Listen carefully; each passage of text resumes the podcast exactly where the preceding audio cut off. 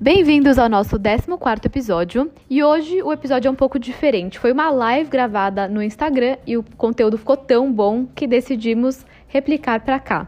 É uma convidada que já fez um episódio aqui com a gente e convidamos de novo para falar sobre é, influenciadoras. A Luísa Corsi é uma das maiores referências de moda, beleza e lifestyle no Brasil e ela veio contar tudo sobre o mundo de influenciadoras para vocês.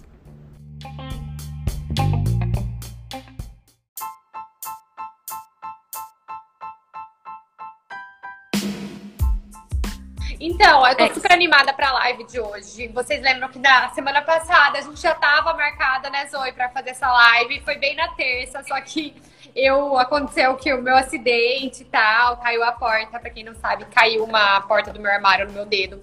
Então eu tive que cancelar. Mas estou muito animada para falar hoje sobre influenciadores, né, Zoe? É, e como trabalhar com influenciadores. Eu acho que você está fazendo um trabalho muito legal aqui nessas lives. É, e para ajudar um pouco nesse mercado digital, porque a gente ouve muito falar de influenciador e tal, e muitas empresas, inclusive empresas grandes, não sabem como trabalhar. Então, acho que vai ser bacana o nosso bate-papo de hoje. Exato. Lu, muito obrigada. Que bom que deu certo, né? Contextualizando para todo mundo aqui, é, a gente está fazendo uma imersão de e-commerce, então, o mês inteiro falando sobre vários assuntos do e-commerce. Então, a gente já falou sobre marketplace, agora com a Luísa sobre é, influenciadoras. Amanhã a gente tem com a Pente sobre é, branding. Então, assim, é o mês inteiro com vários temas diferentes. E hoje, muito feliz de falar de influenciadora, que é um tema muito, que está muito em alta, né? Eu acho que, enfim, nada melhor que ter você aqui, que é uma referência, né? Nesse mercado, já está há mais de 10 anos nisso, então sabe falar com muita propriedade sobre esse assunto. Animadíssima, gente. Vamos lá, Zoe. Comecem as perguntas. Aquela. Boa. É, vamos lá, vai que eu tô. Então, gente, só pra contextualizar, a live vai ficar salva, tá bom? Então, mas eu acho que o intuito aqui é a gente interagindo, né? Então, a live é pra vocês, pra vocês tirarem dúvida. Então, vamos, vamos interagindo e a gente vai falando ao longo do de tudo. Mas então, para contextualizar, então, dando um contexto geral, né, Lu? É, eu acho que você pode começar falando o que, que você já viu aí de diferença, você está 10 anos no mercado. Então, o que, que você mais, mais viu de diferença de quando você começou, como que era o mercado de influenciadora para como que é agora? Eu acho que no começo, Zoe, as pessoas tinham muito. Assim, não, não davam tanto valor né, ao nosso trabalho, achavam que era uma coisa meio que uma brincadeirinha de umas meninas sem nada o que fazer e tal. Inclusive, eu acho que vinha um pouco das próprias influenciadoras, porque como a maioria começou como um hobby, nós próprias, acho que, acho que a gente muitas não levavam tão a sério como Sim. se deveria, porque foi uma coisa que era uma brincadeira, um hobby, uma coisa bacana e virou um trabalho. Então, assim, essa profissionalização também foi lenta, porque a gente não tinha muito que se espelhar e tal. Então, eu acho que essa profissionalização foi muito lenta, tanto das influenciadoras quanto das marcas, porque realmente era algo muito novo, né? E eu acho que no começo, acho que foram assim, dois momentos bem diferentes que eu vivi. No começo era era muito uma coisa as blogueiras, né, que eram blogueiras na época, a gente podia fazer uma coisa muito orgânica, não tinha essa coisa do briefing, falar isso, falar aquilo, era tipo, ah, falar desse produto do jeito que você acha e tal e foi. Então era uma coisa muito orgânica e dava muito resultado, e por isso que as influenciadoras cresceram tanto, porque era uma coisa muito natural, muito orgânica. Com o tempo, como as marcas começaram a perceber que isso dava realmente muito resultado, é, e as redes sociais, no geral, começaram a crescer muito, isso se profissionalizou e acabou virando uma coisa meio engessada por parte das empresas que contratavam nossos serviços. Então, eles queriam que a gente falasse de um jeito, postasse em tal dia, falasse tal coisa não entendendo que o que funcionava era justamente essa naturalidade do começo, entendeu? Então, o nosso repertório, que a gente conhecia as nossas próprias seguidoras do melhor jeito. Então, houve um tempo que era tudo muito engessado. Inclusive, eu sinto que as marcas tinham medo de trabalhar com a gente por falta de profissionalismo. Algumas meninas que, que, que né, estavam todo mundo começando, então às vezes falava que ia postar num dia não postava, então acabaram engessando muito, justamente porque tinham muito medo de trabalhar com influenciadores, entendeu? Uhum. Então eu acho que houve esse momento muito do engessado. E isso começa a não dar tanto resultado, porque quando vira muito engessado, a gente não consegue uma conexão com a nossa audiência. E eu acho que marketing de influência tem a ver com conexão. O quanto de conexão você consegue ter com seus seguidores, né? Sim. E se você não consegue ter essa conexão, se é um texto muito engessado, se é uma coisa que não faz parte, é, é assim, o, o, produto pode ser maravilhoso, você pode usar o produto, mas se o jeito que eles falam para você falar do produto é um jeito engessado que você não fala, isso não vai vender, é muito difícil. Então, eu acho que daí as empresas começaram a perceber isso e eu acho que a gente está num momento que eles estão dando mais liberdade criativa e de conteúdo mesmo para os influenciadores, não como era no começo, mas de uma forma mais maleável, sabe? Sim, total. É, eu acho que foi uma forma de controlar, né, o que estava muito em aberto, e agora viram que acho que controlar demais também não funciona, aí estão abrindo demais, de novo, né, para trazer mais resultado. Exato. E bom, e falando num contexto geral, assim, eu acho que nos Estados Unidos, a gente, o Brasil é um dos cinco maiores mercados de influenciadora do mundo, então aqui a gente consegue provar que dá muito certo, né? E a gente adere muito bem ao marketing de influenciadoras. É... E eu acho que nos Estados Unidos, principalmente, já está muito mais avançado, né? As pessoas, inclusive, as influenciadoras já estão num ritmo onde já, já fizeram muita publicidade, né? Vocês são a cara, sendo a cara de várias marcas que elas começaram a se associar com muitas marcas, com muitas empresas. E esse movimento começou aqui no Brasil, né? A gente já tem algumas influenciadoras e celebridades que se associam e viram sócias de empresas, assim como até você mesmo fez com a Oslo, né? O que, que você acha desse movimento? Por que, que você acha que esse movimento acontece? Eu acho muito bacana. Até acho que você vai saber falar melhor que sobre isso do que eu. A Chiara Ferrani, que é uma das. Para mim, ela é a influencer, né? Como empreendedora mesmo. Eu acho ela bem visionária, uhum. assim. E ela tem a marca dela e ela se tornou board member de alguma marca. Tipo, você sabe isso, Zoe? Agora você me pegou. É alguma marca muito bacana. Ela se tornou board member de uma marca tipo Todds. Eu não sei qual que é, tá? Mas é uma marca, sim, uhum. uma marca muito consagrada. E ela se tornou parte é, do board, né, dos, assim, dos diretores tal, justamente para trazer esse ar mais fresh, porque é uma empresa muito consagrada. Depois a gente dá as doidadas informações, mas é uma empresa uhum. super antiga, consagrada já no meio da moda, mas eles queriam esse, essa cara nova para a marca, colocar uma cara nova mais moderna para a marca. E daí a Kiara uhum. faz parte. E quando foi anunciado que ela fazia parte do board, nossa, as ações subiram. Foi assim um, um um estouro, né? Foi incrível, porque justamente as marcas estão procurando se conectar com esse público mais jovem também, porque né, as pessoas vão envelhecendo, a marca pode ter um público fiel jovem ali, é, mais, mais velho, né? Pode ser uma marca é, super tradicional, mas se ela não tiver essa conexão com o público jovem, o que eles estão consumindo, a marca vai ser esquecida eventualmente, né? Sim. Então, muitas marcas já estão tendo, é a TODS mesmo, isso. É, já estão tendo essa é. visão e trazendo as influenciadoras justamente para é criar essa conexão e porque eu acho que como a gente viveu isso, Zoe, a gente entende o que muitas marcas não entendem, como fazer esse marketing é, das, das redes sociais. Eu acho que a gente entende mais do que ninguém, porque a gente vive isso na prática. Então, esse Sim. feedback na própria Oslo, eu dou várias dicas, eu converso com vocês, é, e porque a gente, assim, eu vivo isso na prática, eu falo isso funciona, isso não funciona, porque eu acho super importante ter pessoas que estudaram, né, ter, enfim, mas também essa coisa da prática, como é um campo muito novo, eu acho que a gente agrega para as marcas, né? E o nosso nome também agrega bastante. Então, assim, quem tem é, um nome bacana no mercado é porque as pessoas confiam. Então, quando você se associa a uma marca, né, uma marca nova, uma marca que está nascendo, já tem um selo de confiança, você já tem um nome forte. Então, para as marcas, eu acho isso muito bacana. E para nós, como influenciadoras, é muito bacana também. Porque eu sempre penso, né, o meu trabalho de publicidade e tal, eu amo o que eu faço. Não adianta, não vou parar de fazer. A Zoe sabe que, tipo, eu falo, uhum. vou diminuir. Eu amo, porque eu amo, assim, eu cheguei num nível que, que eu só trabalho com as marcas que eu amo e é muito prazeroso para mim, é muito legal, entendeu? Então eu realmente amo o que eu faço. Mas é uma coisa assim que você tá todo dia ali, né? Você não pode tirar umas férias, você tá todo dia ali.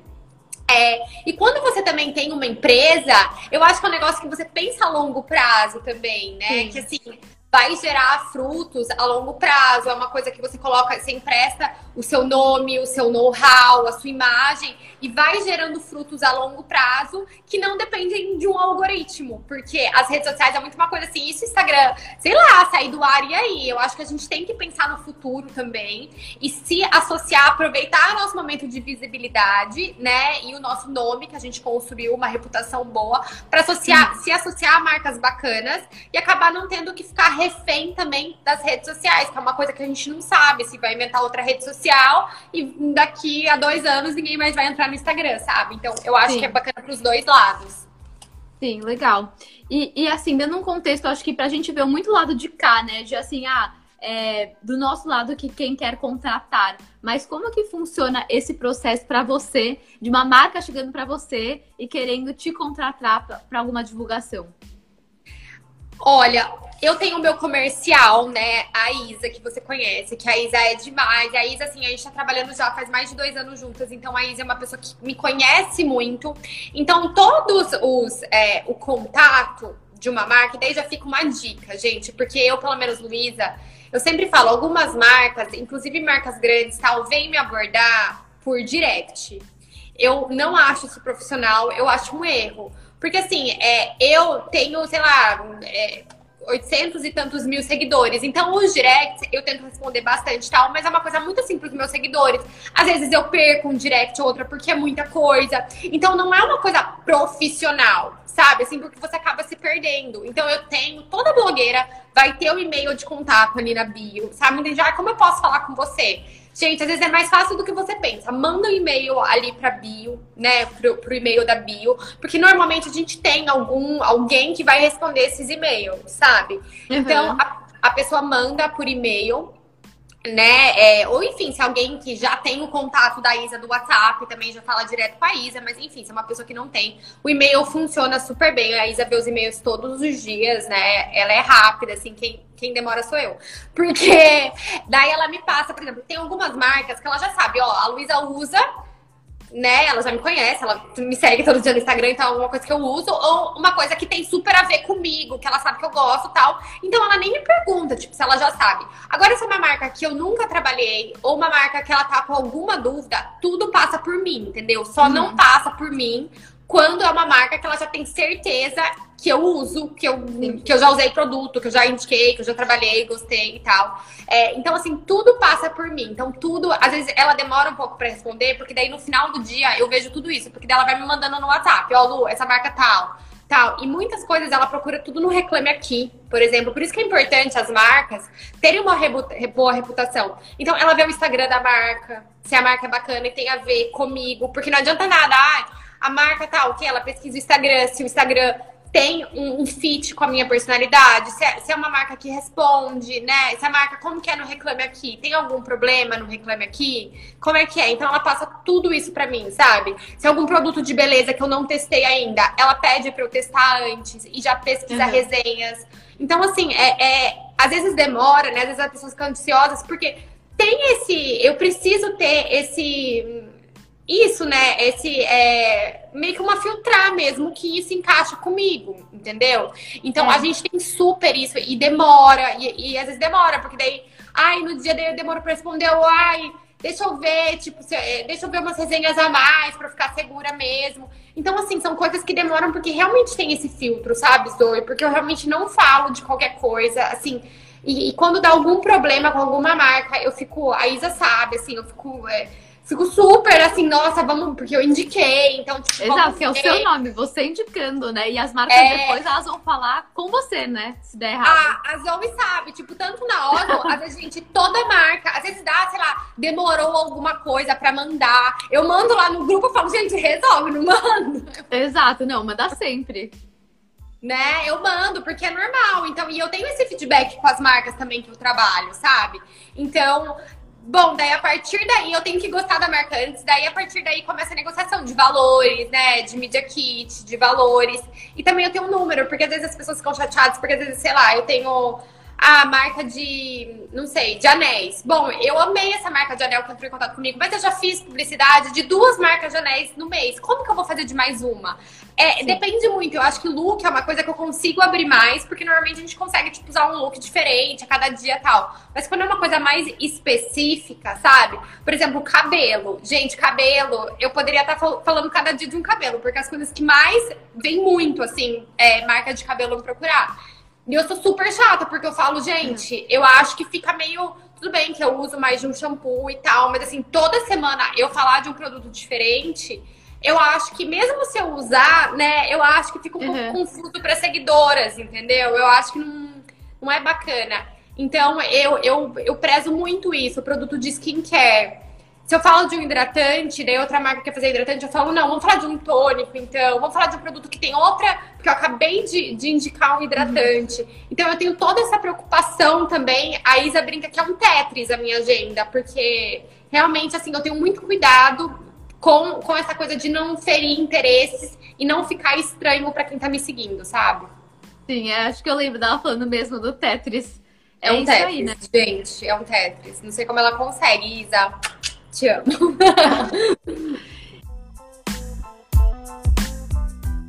E Lu, como que a gente escolhe as blogueiras certas, né, para cada nicho? Então, assim, eu acho que hoje já tem tá tendo várias influenciadoras, né, várias blogueiras, e aí surge aquela dúvida, eu vou para micro, para médio, agora já tem vários nomes, né, para as mais macros, é, daquelas macros, quais, né? Qual tem o perfil da minha marca? Como você decide qual blogueira que a gente fecha a parceria com?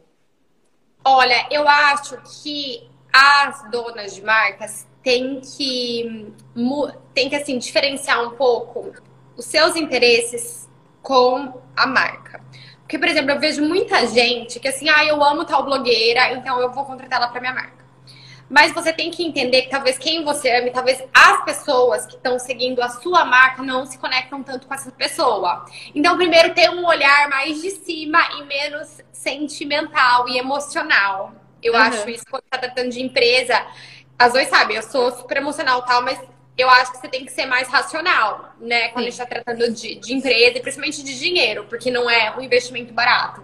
Então, acho que a gente tem que fazer um. entender quem está comprando a sua marca e o que essas pessoas consomem, quem elas se identificam, quem elas seguem, né? E quem vai comprar também a sua marca, né? Porque eu acho que você quer conseguir uma base nova de clientes. Então, quem Sim. é a persona aí da sua marca e quais blogueiras, quais influenciadoras ela se conecta. Então, eu acho super importante ter isso em mente, né? Porque, sei lá você curte uma, uma mulher mais velha, tal, com filhos, mas a sua marca tem um apelo super jovem. Nova. Né? Yeah, ou, yeah. ou o contrário. É. Então, assim, eu acho que tem que, tem que diferenciar isso. E eu acho que a gente tem que entender, assim, porque algumas pessoas acham que, assim, é, você fa fazer alguma coisa com uma influenciadora, nossa, vai vender horrores, tal, no mesmo dia, tal. Isso, gente, às vezes expectativa, né? Uma expectativa eu acho normal. Às vezes acontece, mas a gente tem que entender que existem diferentes tipos de propaganda também. Existe uma propaganda também que você vai fazer a sua marca ser lembrada, sabe? Tipo assim, é, eu acho isso super importante. É, porque é, mais do que uma venda na hora, eu acho que é importante você fazer a sua marca ser lembrada e você criar, trazer, a mesma coisa que eu falei, né? Aquela coisa de, de você trazer esse aspecto de confiabilidade que essa influenciadora tem para a sua marca, porque talvez uma marca jovem ainda não tenha muito isso. Então, eu acho que tem que pesar. Falam que ah, influenciador é caro tal. Já só pensar na conversão direta. Eu acho que tem que pensar em tudo que envolve isso. Você tem um nome de uma pessoa, nossa, ela usou, que bacana. Até depois para você, eu vejo muito isso, por exemplo, quando alguma amiga minha que eu valorizo e tal usa, posta uma marca, quando a marca vem falar comigo para eu fazer propaganda, a Isa me fala: olha, tal pessoa, que é uma blogueira que eu gosto, que eu confio que acompanha, postou. Então já é um pontinho a mais para mim, até para fazer fechar com a marca. Sim. Entendeu? Então são pequenas coisas que as pessoas não percebem, mas que é super importante. Quando você vai fazer uma propaganda na TV, quando você vai fazer uma propaganda no rádio, na revista, é, as pessoas fizeram propagandas em revistas durante anos e ninguém esperava que a pessoa ia na hora, ia vender todo o produto porque ela viu tal. Era uma coisa de construção de marca, que também é importante. E hoje em dia, quem trabalha com influenciador meio que parece que quer tudo na hora. E existe essa coisa de posicionamento e construção de marca, que também é muito importante. Então, eu acho que você tem que realmente diversificar. Eu acho importante, assim, depende muito do budget, né? Mas eu acho que quem tá começando, eu acho super bacana você fazer com influenciadoras menores. Eu acho super bacana, sim.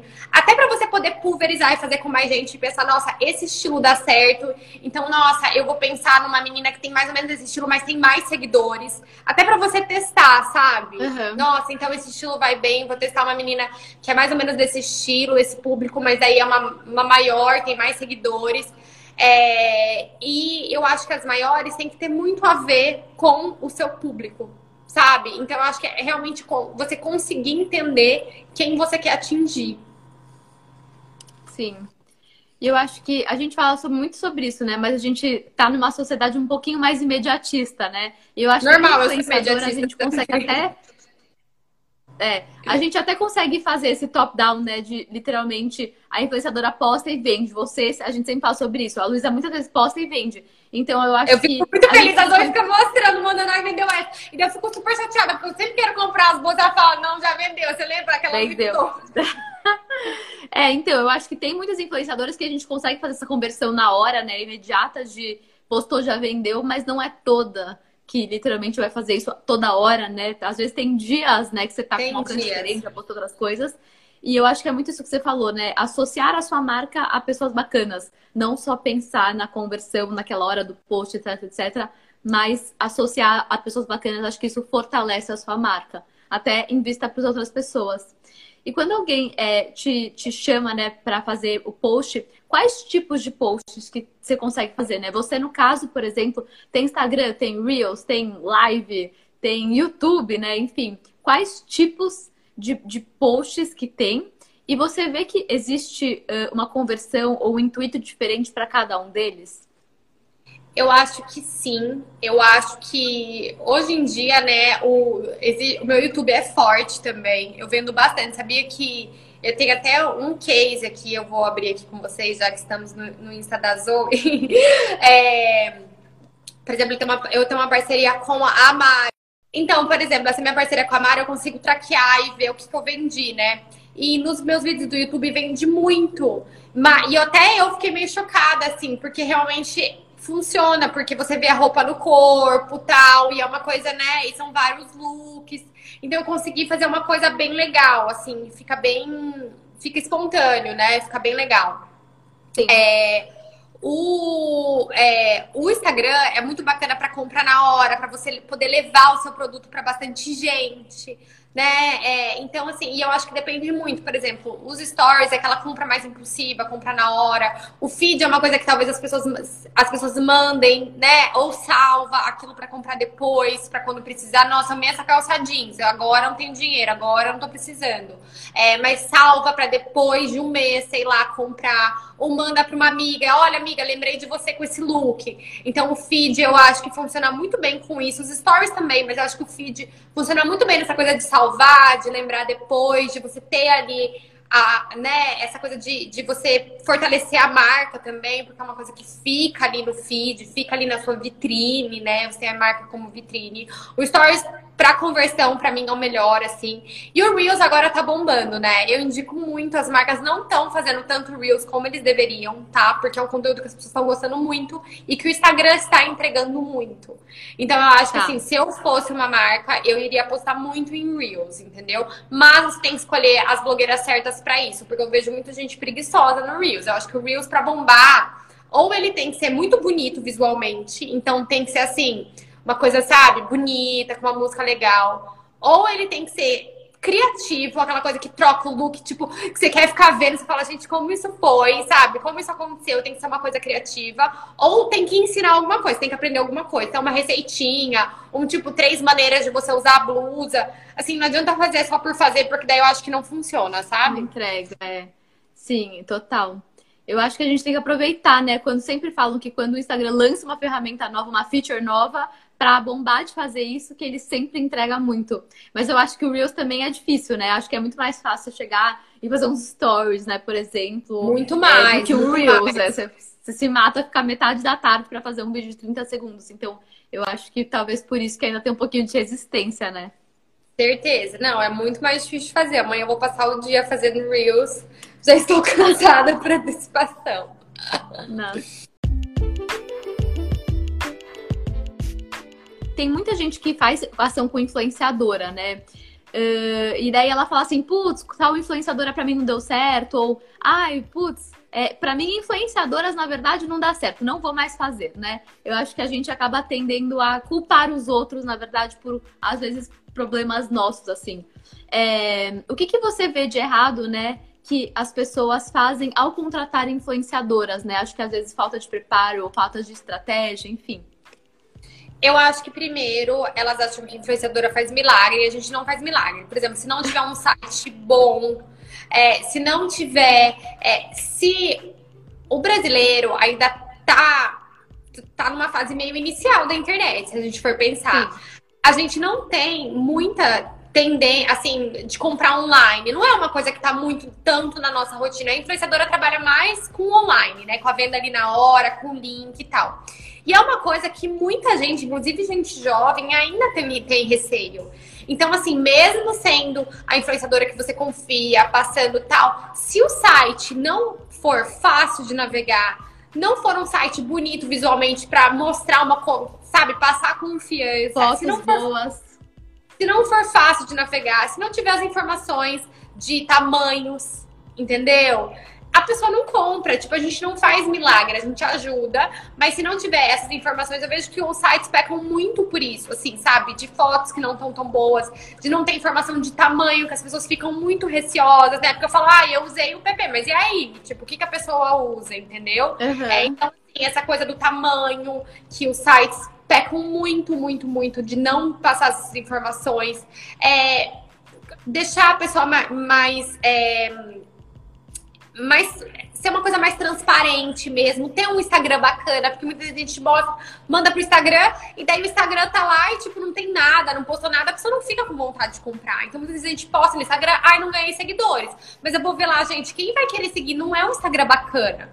Entendeu? Não é um Instagram que que tem que você gostaria de seguir. A pessoa não posta Sim. direito, daí assim, é um site que que nem a dona, se não fosse dona, seguiria um, um Instagram. Então, eu acho que a gente é, tem que também trabalhar no nosso. Não adianta nada você fazer uma propaganda super bem feita tal e você entra no Instagram da pessoa, não é um Instagram bacana, não posta foto, não tem. Eu acho que falta muito, eu vejo, eu vejo gente às vezes a gente faz, a pessoa paga caro, né? Porque o nosso preço não é barato e a pessoa não nos usa. Então, por exemplo, eu postei, marquei a marca. Eu sempre posto, a Zoe sabe, marco todos os stories pra, pra marca repostar. Isso dá o maior trabalho, gente. Tipo assim, tem 15 stories. Todos eu marco o Instagram da marca, justamente para a marca poder me usar, poder repostar isso para os seguidores dela entendeu? Né? E a marca não posta, entendeu? E muitas marcas não, não repostam, não usam isso.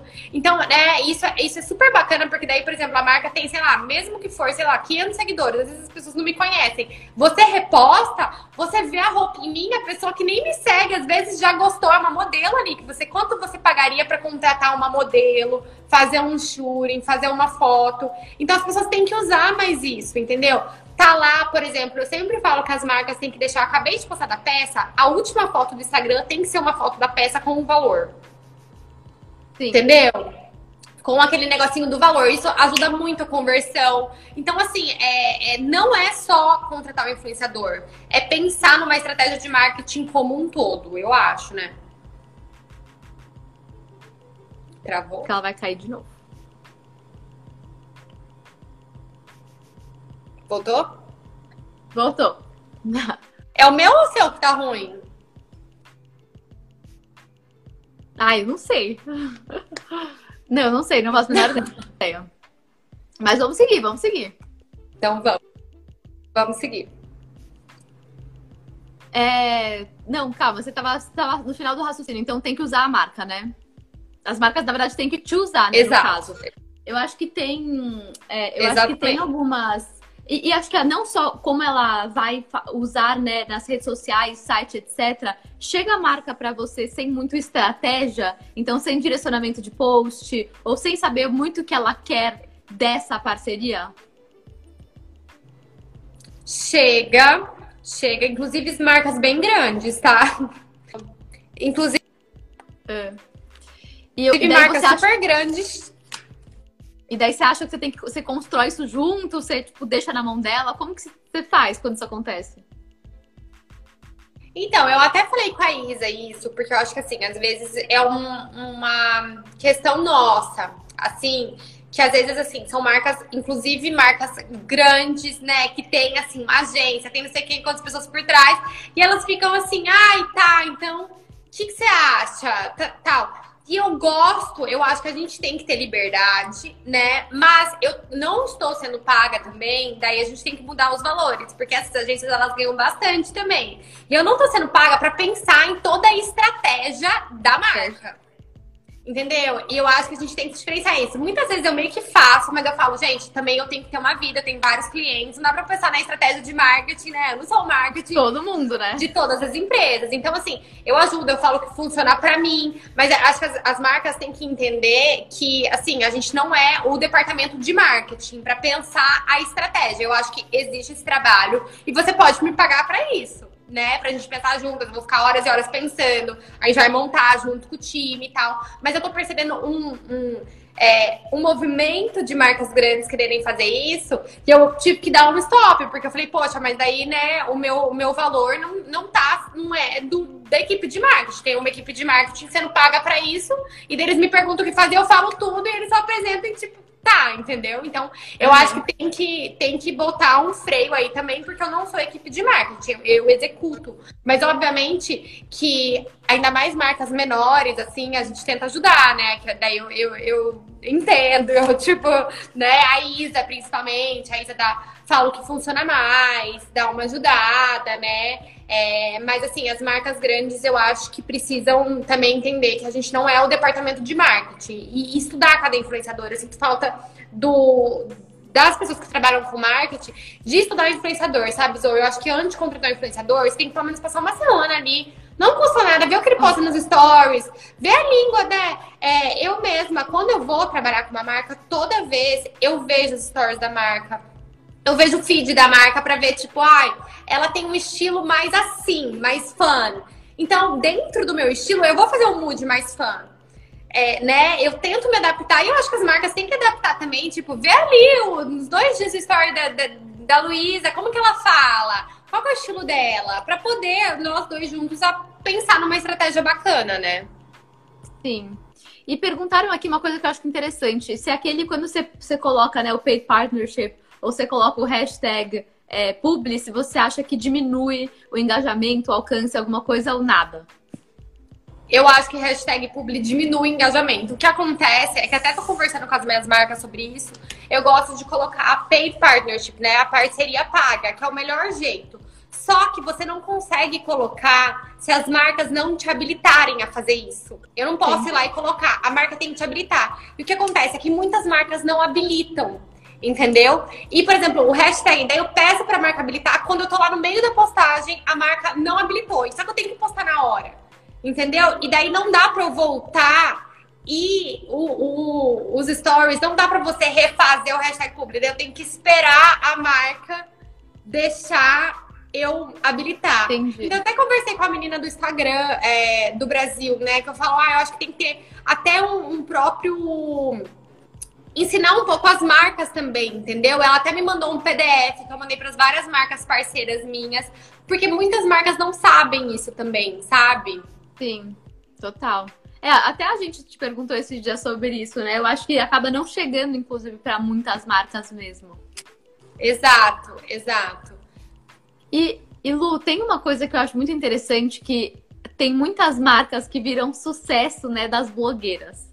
É, e aí é, elas começam a crescer muito. Eu acho que toda marca almeja chegar nesse ponto, né? De ter um monte de blogueiras querendo comprar e virando sucesso. O que, que você acha que faz uma marca ser o sucesso entre as blogueiras e faria, por exemplo, você brilhar super o seu olho?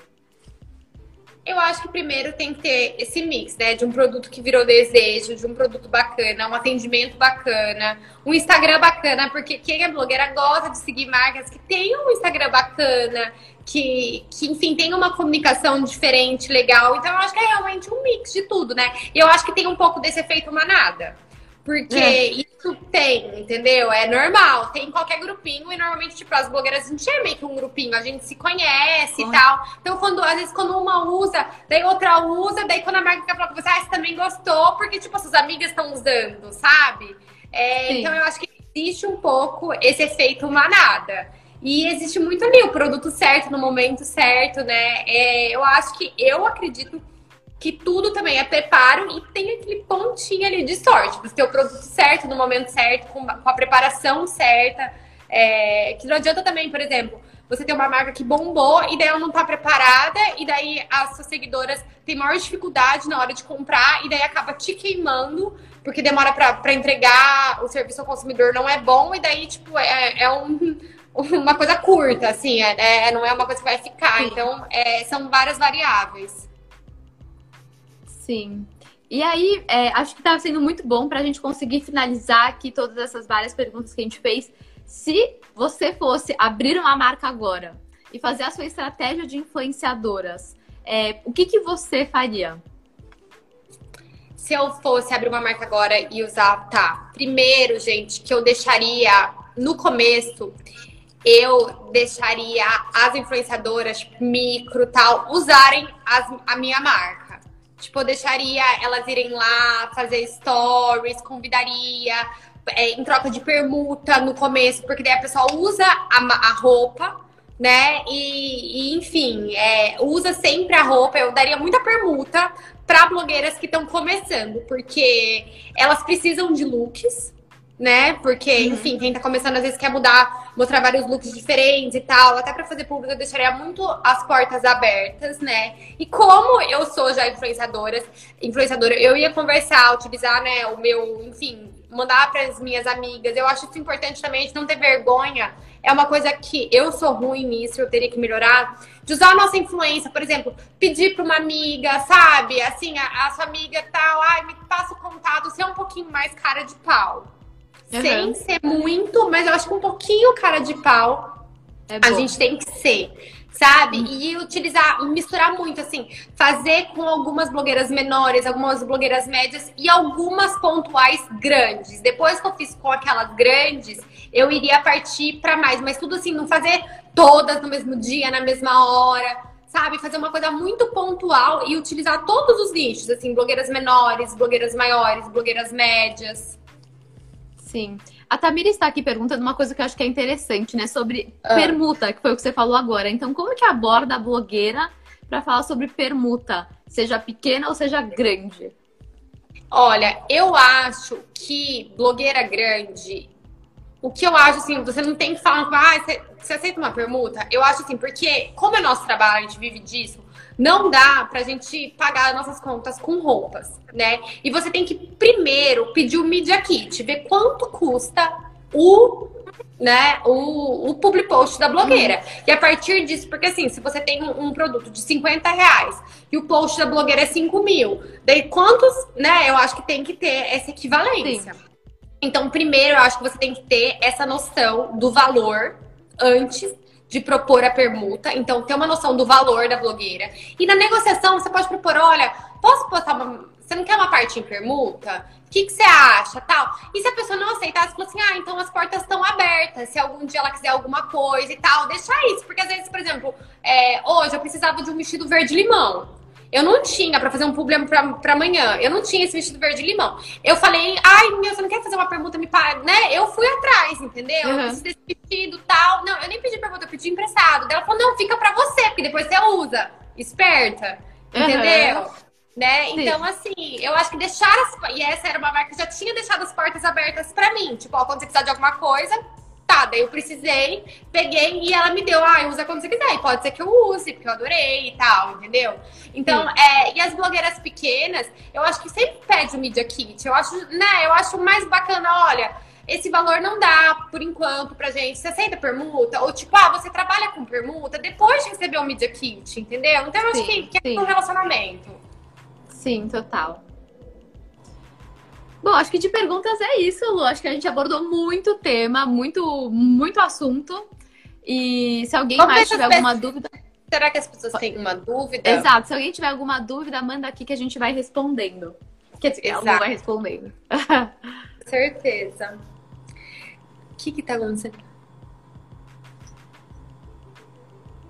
Tá rolando um. Uma polêmica. De... Pessoas... Gente, é, é tá rolando uma assim, polêmica. É.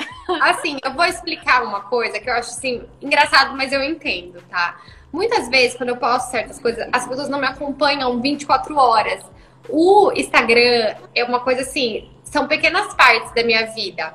Por exemplo, é esse publi da tirolesa Eu amo. Eu já fiz publi da tirolesa de mil coisas diferentes. Já fiz uma tábua de queijos que ficou super legal. Inclusive, eu falei pra ele, gente, vamos montar uma tábua de queijos que ficou muito legal. Já fiz uma receita também, acho que duas receitas. Uma receita da minha adolescência, usando parmesão tirolês também, que foi super bacana. Mas as marcas, elas têm, né? Eu já fiz uns stories, já fiz dois vídeos para eles. E agora, nesse produto, eles queriam mostrar a praticidade, então não queriam receita. Era até uma mussarela stick, que é uma delícia. Eu deixei aqui até para os meus sobrinhos quando veio aqui, porque minha casa é super light, não tem nada de criança. Então, uhum. o queijo eu achei uma opção boa, assim, porque, né, é gostoso, então é um queijo, é fácil, prático, mas não é tipo salada, né? Que é a minha vida aqui em casa. Então eu achei super bacana, achei super legal. Eu até, e quando veio a negociação, eles até falaram, ai, eu falei, ai, vamos fazer uma receita, porque eu amo aquele mozzarella sticks dos Estados Unidos que é frito, sabe? Sim, sim, sim. E era muito isso. Eu falei, eu tô louca pra fazer isso. E daí eles não quiseram, porque eles queriam realmente mostrar essa, essa, esse lado mais saudável e mais prático. Então a gente tem que comunicar a marca, mas é uma coisa que. E que assim, tem tudo a ver com você, né, também. Tem tudo a ver comigo, saudável uma pessoa prática, entendeu? Então, assim, nossa, não mostrei muito comendo queijo. Gente, eu mostro eu comendo tapioca com queijo todos os dias. Então as pessoas veem o que querem ver também, entendeu? Mas enfim. É, sim. Acho que alguém perguntou aqui. Gente, que polêmica do queijo. Não é porque ela é saudável que não come queijo, gente. Quem não come queijo, gente. Acho que teve alguma Como é o ideal para enviar o valor para as marcas após o Media Kit ou já mandar o orçamento com o Media Kit como uma base?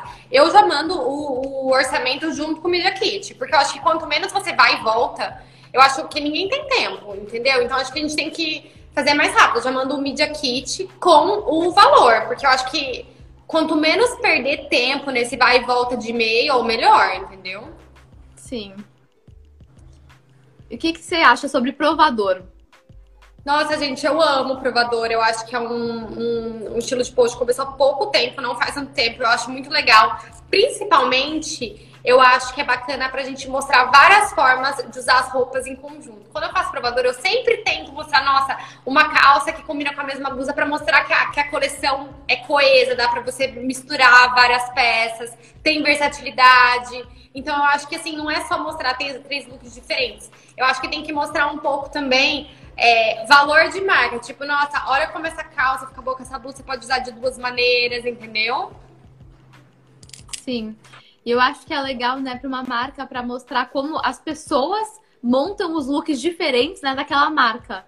Então, super. cada pessoa vai chegar lá e montar um look totalmente diferente. Pode ser a mesma blusa, mas em outra pessoa vai ficar super diferente. E aí, acho que para a marca mostra, transparece um pouco dessa versatilidade, né? As pessoas perguntaram uma pergunta que muita gente me faz, que é se eu cobro o mesmo valor do Media Kit para todas as marcas, ou se a marca maior, eu cobro mais caro. Muita gente não tem valor no Media Kit e faz isso. Dependendo da marca, marca cobra mais caro ou mais barato. Eu não acho justo. Eu não faço isso. Meu Media Kit é o mesmo. Eu mesmo mando. É o mesmo valor para marca, para certas marcas. Mas, obviamente, que existe negociação.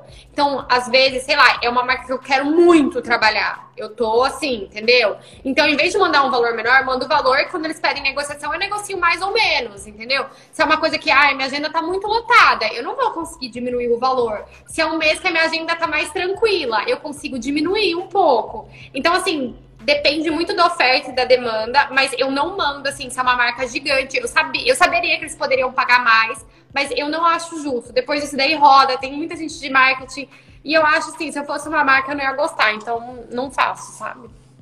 Eu acho que até depende, né? Se é uma negociação pontual, se é tipo trimestral, se é semestral, e acho que isso altera também no final das contas, né? Que tá comprando um pacote, super, né? Super, super. Eu tento fechar tudo mais se eu pudesse fechar anual, eu fechava, sabe? Porque você mostra sempre a marca, vira já. Tem muito mais resultado para as marcas, então eu prefiro. Ah. É, eu acho que isso é um ponto legal, Lu, da gente falar, porque muitas marcas gostam de fazer um teste com a blogueira e fazer uma vez só e vamos ver o que, que sai.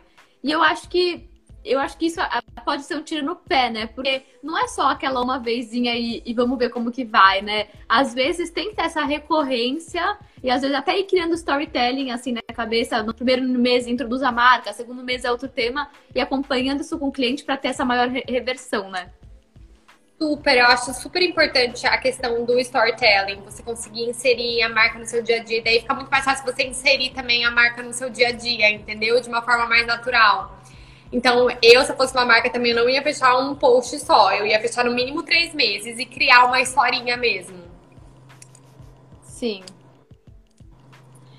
Bom, e você acha que as marcas começam a te procurar mais por agência ou são mais diretas? Depende muito da marca. Depende, sabe? Mas ultimamente as marcas estão bastante por meio de agência. Mas é porque as marcas, como elas não, não, não têm muita noção de blogueira, elas preferem contratar uma agência para ir atrás disso, sabe? Que direciona, né? É, que direciona Acho melhor. Que é um pouco daquilo que a gente falou, né? Que ela não sabe muito bem a blogueira escolher, daí contrata a agência para conseguir direcionar melhor. É, mas eu acho que tem que ser uma agência bem boa, sabe? Tem muitas que são muito boas, mas realmente, tipo, depois que a agência mostrou, realmente ver se tem a ver, entendeu? Eu faria isso Sim. se eu fosse uma marca. Boa. Gente, agora acho que vamos para as duas últimas perguntinhas. Vamos, Luli, escolhe eu, essas duas próximas. Vamos ver. Suas publis são perfeitas, naturais. Ai, que. Gente, eu fico muito feliz quando me dão esse feedback das minhas publis naturais, porque eu gosto muito. Acho que as pessoas percebem que eu gosto é, muito mesmo. de fazer minhas publis, sabe? Eu, eu tenho o maior prazer. E ultimamente estão bem engraçadas e criativas. É. Ah, eu tô muito nessa veia engraçada agora. Eu acho que a gente tem que ver, tipo, o que tá rolando. E agora tá numa vibe nessa coisa engraçada. Eu falei, ai, vamos colocar a Luiz atriz pra jogo. Eu tô amando, eu tô amando, gente. Vamos pras últimas perguntas. O que colocar no Media Kit? É, é mais pra blogueiras daí, né? Mas normalmente tem que colocar é, suas impressões e não mente no Media Kit, gente, pelo amor de Deus. Coloca as suas impressões, é, seu alcance porcentagem de mulher, da onde é homem, mulher, porcentagem, da onde são seus seguidores, né? Essas informações que uma marca deveria ter para te contratar.